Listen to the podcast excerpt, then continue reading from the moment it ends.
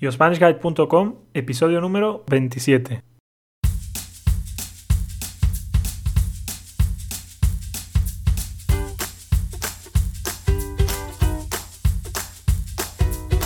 Hola, hola y bienvenidos a un nuevo episodio.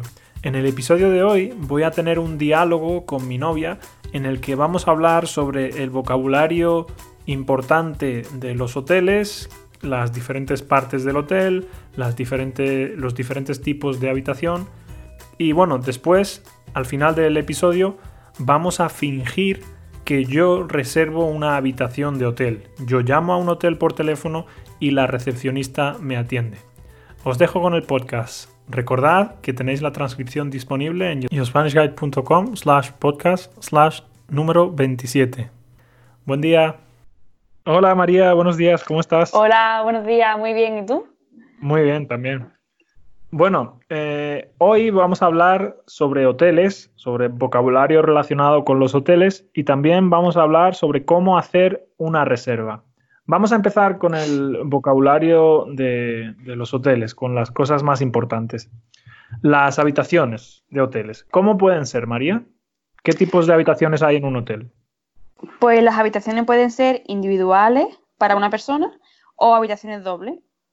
Para dos personas o también hay para más, pero normalmente las más frecuentes son individuales y dobles. Vale, habitación individual. ¿Cuántas camas hay en una habitación individual normalmente? Pues una cama para una persona. Una cama para una persona. ¿Y cuántas camas hay en una habitación doble? Pues o dos camas o una cama de matrimonio.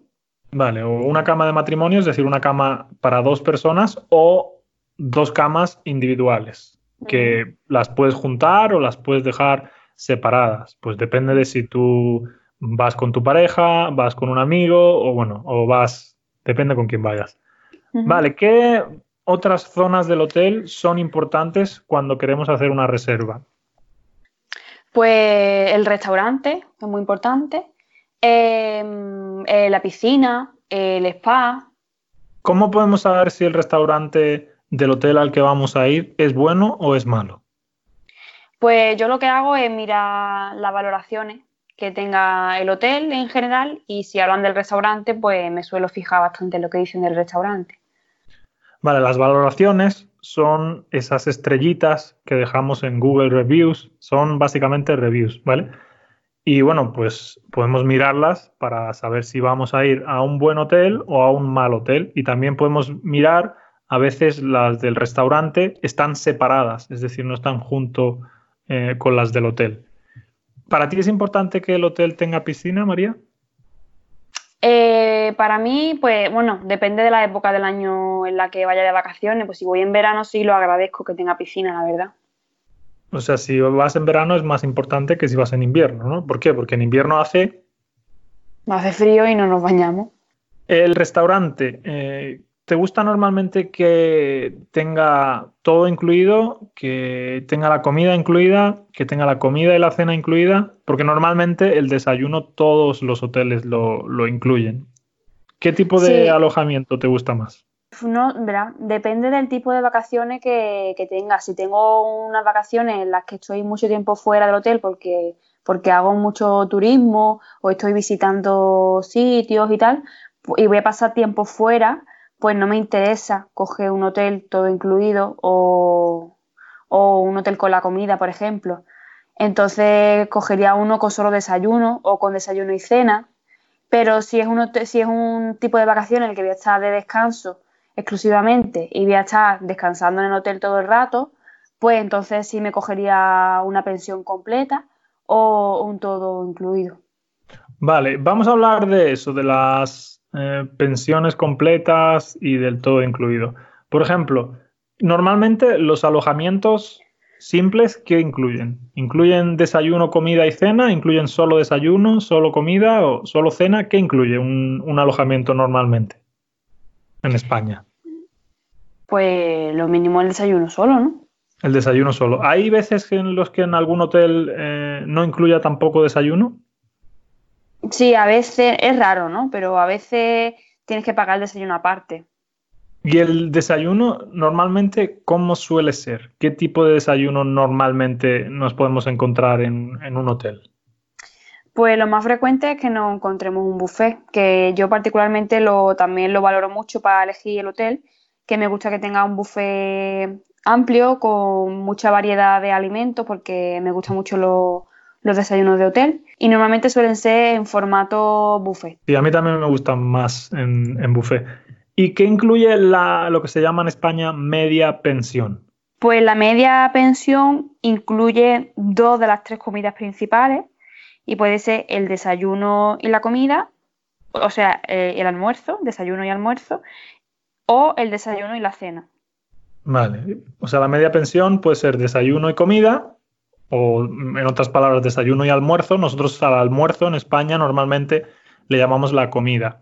O puede ser desayuno y cena, ¿no? Es decir, por la mañana y por la noche. ¿Y la pensión completa, María, qué incluye? La pensión completa incluye las tres comidas principales, el desayuno, el almuerzo y la cena. Efectivamente, el desayuno, el almuerzo y la cena. O en otras palabras, el desayuno, la comida y la cena. Porque, como ya he dicho, nosotros en España al almuerzo muchas veces le decimos la comida. Y, el todo incluido, ¿qué, ¿Qué, diferencia tiene con respecto a la pensión completa?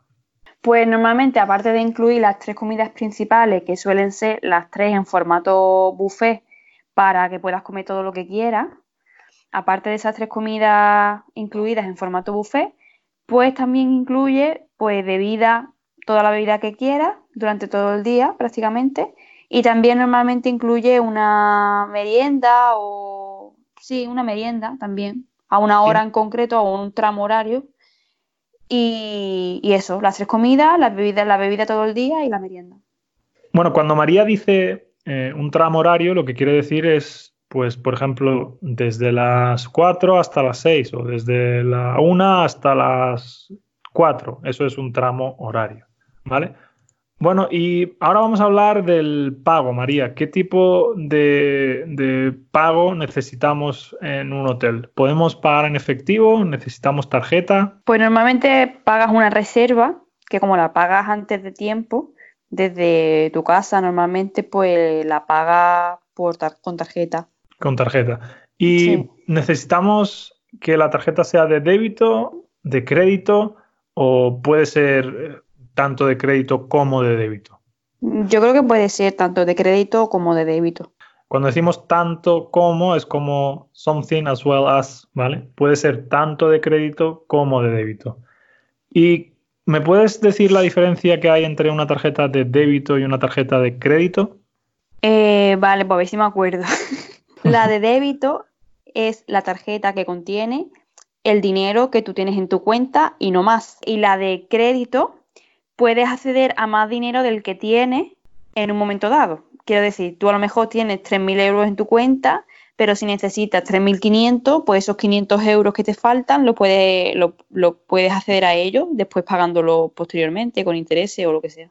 Efectivamente. En, resumen, con una tarjeta de, débito gastas el dinero que tienes y con una tarjeta de crédito puedes gastar más de lo que tienes. ¿Sí? Vale. Pues bueno, yo creo que eso, eso es todo, María. Ahora vamos a pasar a una, vamos a tener una conversación en la que yo finjo que llamo a un hotel, María coge el teléfono, ella es la recepcionista y entonces pues vamos a gestionar una reserva.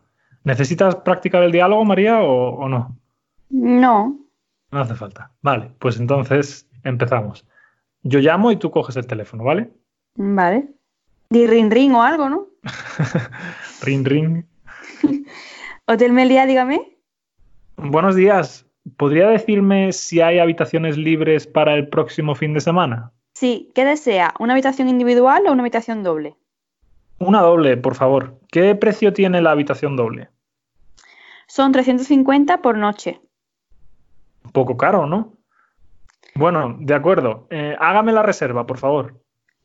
¿Para cuántas noches quiere? Para el viernes y el sábado, si es posible. Vale, pues no hay problema. ¿Tiene piscina? ¿Hay piscina en el hotel? Eh, sí, tenemos una piscina interior y otra exterior. ¿Admiten tarjetas de débito? No, señor. No admitimos tarjeta de débito, solo admitimos tarjeta de crédito. Genial. Bueno, hágame la reserva igualmente. ¿Me dice su nombre y su apellido? Antonio González Ruiz. Vale. ¿Y cuál es su dirección? Mi dirección es Avenida Picasso, número 62. Muy bien. Eh, ¿Me da su número de teléfono? Sí, mi número de teléfono es 684-090862. Vale. Entonces, una habitación doble para las noches del viernes y el sábado, ¿correcto? Sí, correcto. Hasta el viernes. Hasta el viernes, muchas gracias. Vale, pues eso es todo. Bueno, María, pues muchas gracias eh, una vez más por acudir al podcast y Nada. nos vemos en el próximo. Adiós. Hasta el próximo, chao. Bueno, pues eso ha sido todo. Como siempre, muchas gracias por escucharme, muchas gracias por darle al follow en Spotify, por dejarme 5 estrellas en iTunes y gracias por visitar mi página web, yospanishguide.com. Por cierto, recordad que tenéis la transcripción disponible los suscriptores yospanishguide.com slash podcast slash número 27. Que tengáis buen día. Adiós.